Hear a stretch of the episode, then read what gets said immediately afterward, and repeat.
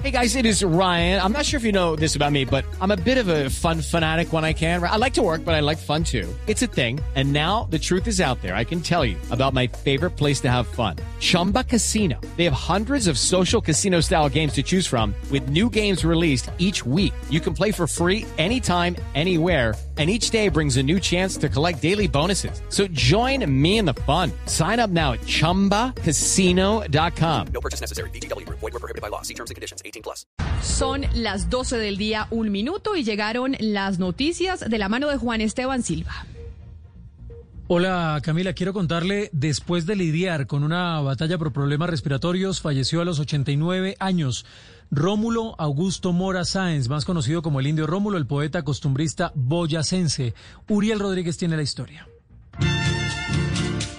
Nombre original es Rómulo Augusto Mora Sáenz y fue conocido en el departamento de Boyacá y en Colombia como el indio Rómulo, también por sus críticas fuertes y punzantes contra el gobierno y contra las formas de vida en el país. Murió por cuenta del coronavirus, por afecciones respiratorias después de estar varios días en la clínica Colombia en una unidad de cuidados intensivos en la ciudad de Bogotá. No solamente fue el más importante exponente de la poesía rústica, sino que también fue alcalde de Monguí en el año 1955 en su municipio natal. Luego llegó a vivir a Bogotá y allí formó el grupo Romerías. También trabajó en la radio, en la televisión y perdió la batalla contra el COVID-19 en las últimas horas, conocido en el gremio artístico como el campesino boyacense y en el país como el indio Rómulo. Homosensual. Y yo poco cosas en un santiamén. Ah. Y a las 12 del día, dos minutos después de que se conociera el positivo de coronavirus del comandante de la Policía Metropolitana de Bogotá, el general Oscar Gómez Heredia, la alcaldesa de Bogotá, Claudia López, le envió un mensaje de aliento y le dijo que de esta va a salir, por supuesto, adelante. José Luis Pertús. Sí, buenas tardes. La alcaldesa Claudia López se ha solidarizado con el alto oficial quien esta mañana anunció su positivo por coronavirus y le dijo que cuenta con todo el cariño y el respaldo de la administración distrital. Quisiera terminar mandándole un abrazo a nuestro general Oscar Gómez Heredia, el comandante de la Policía Metropolitana de Bogotá. Está en su casa, en aislamiento preventivo, está bien. Mi general, lo queremos mucho, le deseamos lo mejor, todos vamos a salir adelante.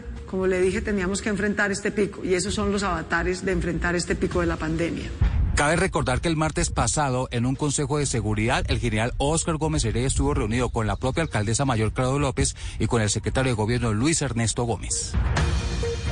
12, cuatro minutos y acaban de radicar en el Senado un proyecto de ley con el que se busca castigar el feminicidio en Colombia con cadena perpetua. Kenneth Torres. La iniciativa fue radicada por la senadora conservadora Esperanza Andrade en la Secretaría General del Senado y busca que el delito de feminicidio pueda ser castigado con prisión perpetua. La parlamentaria aseguró que el Congreso apoya su iniciativa, tal y como sucedió con el de la cadena perpetua para violadores de niños. Para defender nuestras mujeres que han sido víctimas asesinadas por parte de sus parejas y sus exparejas es agregarle un inciso al artículo 34 de la Constitución Nacional para que la prisión perpetua también se dé para los feminicidas. En lo que va corrido del año, más de 100 mujeres han sido asesinadas en manos de sus parejas y sus exparejas. Este acto legislativo tiene dos artículos y tendría que surtir ocho debates en el Congreso de la República en un año.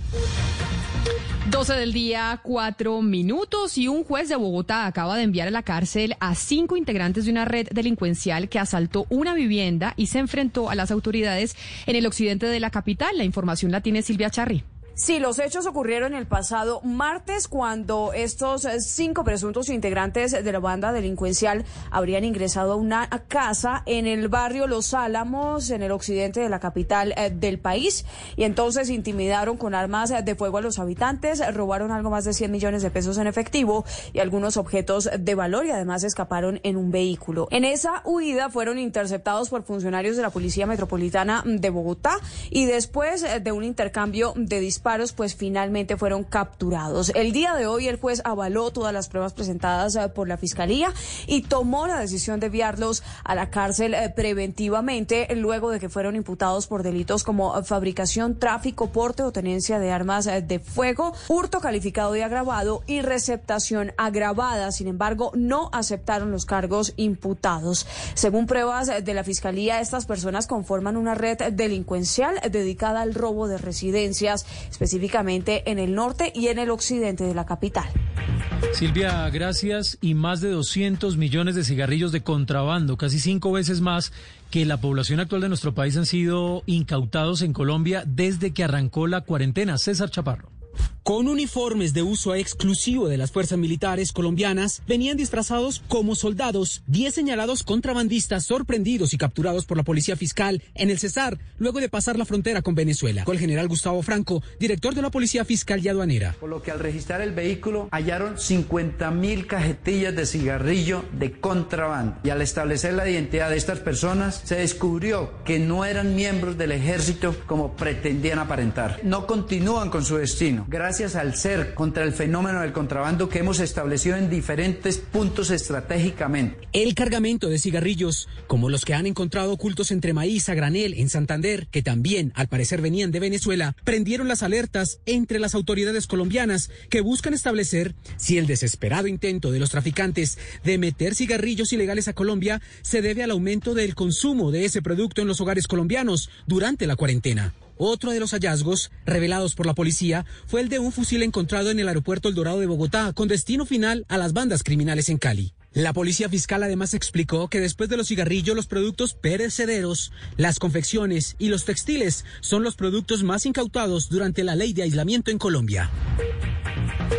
Son las 12 del día, 7 minutos y mucha atención porque el ICFES dio a conocer recomendaciones para los más de 72 mil estudiantes inscritos que van a presentar las pruebas Saber TIT en su casa. Esta información la tiene Estefanía Montaño. Hola, buenas tardes. Mire, las pruebas ICFEX Saber TIT son aquellas que presentan los estudiantes próximos a culminar sus estudios de educación superior en carreras técnicas y tecnológicas. Esta prueba será en casa y tendrá una duración de 4 horas y 40 minutos y se aplicará en una sola sesión en dos jornadas el sábado primero de agosto. Hasta el 27 de julio, los inscritos en el modo virtual realizarán el proceso de autenticación de identidad necesario solo para presentar la prueba electrónica en casa. Al respecto, la directora general del ICFES, Mónica Ospina Londoño. Es importante reiterar que en el mismo computador en el que se realiza la autenticación y registro es donde se debe presentar la prueba. Antes de iniciar la prueba, les aparecerá un compromiso ético con el cual desde el ICFES buscamos fomentar los valores de honestidad y la cultura de legalidad y transparencia entre todos los que presentan las pruebas de Estado. Antes de iniciar el examen, el inscrito debe revisar las credenciales de acceso notificadas vía correo electrónico y el examen será monitoreado permanentemente y el evaluado debe estar siempre de frente y no repetir las preguntas en voz alta. Finalmente, las personas que también van a presentar este examen de forma electrónica, pero desde lugares asignados, que son casi 234 en 85 municipios, realizarán el proceso de autenticación y todos los demás procesos desde el sitio como se ha hecho habitualmente. Estefanía, gracias. Y durante este fin de semana el alcalde de Ibagué endureció las medidas en la ciudad Toque de queda, ley seca, cierre de fronteras permanentes son las nuevas medidas que van a aplicar, repetimos, este fin de semana. Medardo Morales. Por indisciplina social, el alcalde de Ibagué endurece las medidas en la ciudad durante este fin de semana. A partir de hoy a las 7 de la noche hasta el próximo lunes 27 de julio a las 5 de la mañana se decretó toque de queda, ley seca y cierre de fronteras. Así lo confirma el mandatario de los ibaguereños, Andrés Hurtado. A partir del día de hoy a las 7 de la noche, toque de queda y ley seca hasta el próximo lunes a las 5 de la mañana. El cierre de fronteras se va a realizar a partir de hoy a las 7 de la noche. Para garantizar que se cumplan las medidas decretadas, la Policía Metropolitana de Ibagué y el Ejército Nacional estarán adelantando operativos en la ciudad. Es importante resaltar que a las personas que incumplan las medidas se les impondrá un comparendo por un valor cercano a un millón de pesos. Pero no solo en Ibagué hay toque de queda. Ante el crecimiento de los casos de coronavirus, la alcaldía de Manizales también decidió implementar a partir de este sábado y hasta el lunes a las 6 de la mañana un toque de queda en la zona rural y urbana de la ciudad. José Fernando Berrío. La alcaldía de Manizales, debido a la fase de aceleración del COVID-19, determinó decretar para este fin de semana una nueva jornada de toque de queda, a partir del sábado 25 de julio a las 2 de la tarde hasta las 5 de la madrugada del lunes 27 de julio. Alcalde Carlos Mario Marín. Esta cuarentena no es tan estricta como la que inició hace algunos meses. Nos estábamos preparando para el peor momento.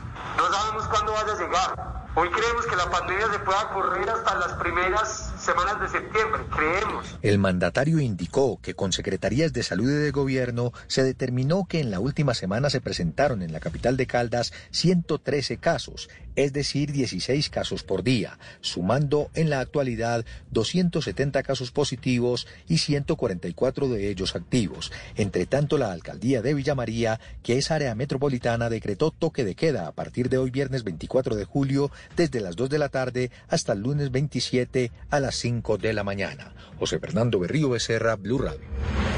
También toque de queda en Florencia, ley seca, cierre de la ciudad para frenar contagios masivos de COVID-19 para el fin de semana, es lo que decretan las autoridades. Wendy Barrios. Con el fin de frenar el aumento de contagios por COVID-19, el alcalde de Florencia decidió cerrar la ciudad y ordenar otras medidas durante este fin de semana. Luis Antonio Ruiz Iseri. A partir de este sábado, y, en el, y, por dos fines de semana vamos a cerrar la ciudad. No se va a permitir eh, la venta de bebidas alcohólicas, no se va a permitir el ingreso a la ciudad de gente de otras ciudades o de otros municipios, ni la salida de ciudadanos a, a otros municipios o a otros departamentos. La medida también se aplicará el próximo fin de semana.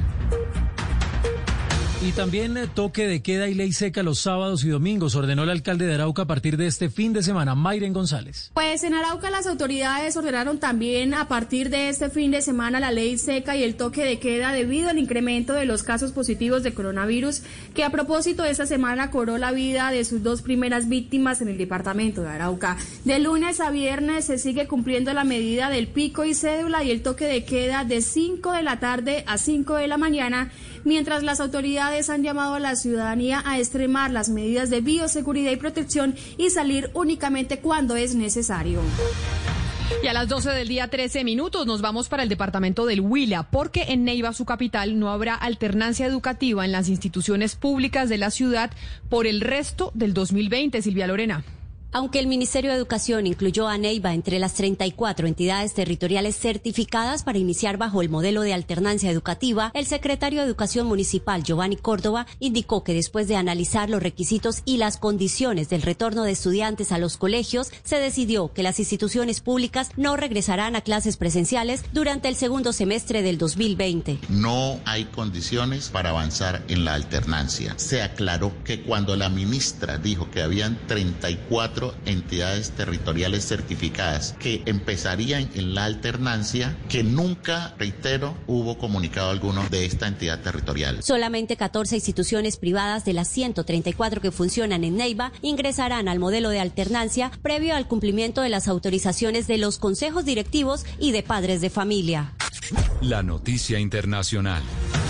La noticia internacional tiene que ver con la disputa entre China y los Estados Unidos porque autoridades del Departamento de Justicia, precisamente de los Estados Unidos, anunciaron el día de hoy el arresto de Tang Juan, una científica de nacionalidad china a la que se le acusa de haber entrado al país eh, con una visa fraudulenta y además de esconderse en el consulado de China en San Francisco. Según las fuentes ligadas a la información, ahora esta científica se encuentra en Sacramento y hay que recordar que Washington acusó a Beijing esta semana de utilizar sus sedes diplomáticas como administración de redes de espionaje para robar propiedad intelectual.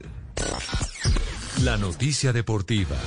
La noticia deportiva hasta ahora. Luego de Costa Rica, Brasil, Paraguay y Estados Unidos, México hoy será el quinto país de América donde regresa el fútbol profesional con el partido entre Necaxa y Tigres. Se dará el puntapié inicial de la Liga MX y será un total de 23 futbolistas colombianos que estarán en el fútbol azteca, donde se destaca la presencia de los hombres de Monterrey, Avilés Hurtado, Dorlan Pavón y Estefan Medina, en el Pachuca, Oscar Murillo y Felipe Pardo, y en el América, Nicolás Benedetti, Andrés Ibargüen y Roger Martínez. Step into the world of power, loyalty, and luck. I'm going to make him an offer he can't refuse. With family, cannolis, and spins mean everything. Now, you want to get mixed up in the family business. Introducing The Godfather at Choppacasino.com. Test your luck in the shadowy world of The Godfather slot. Someday, I will call upon you to do a service for me. Play The Godfather now at Choppacasino.com. Welcome to the family. No purchase necessary. VGW Group. Void where prohibited by law. 18 plus. Terms and conditions apply.